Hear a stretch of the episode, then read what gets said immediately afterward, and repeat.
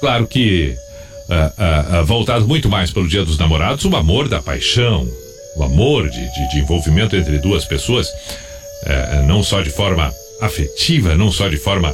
carinhosa, mas também de forma mais íntima. Mas de qualquer maneira também lembrei aqui do que diz Mahatma Gandhi sobre o amor e um cara que praticou muito o amor da forma mais ampla, mais bela que se pode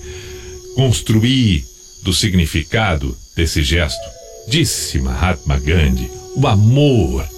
é a força mais sutil do mundo.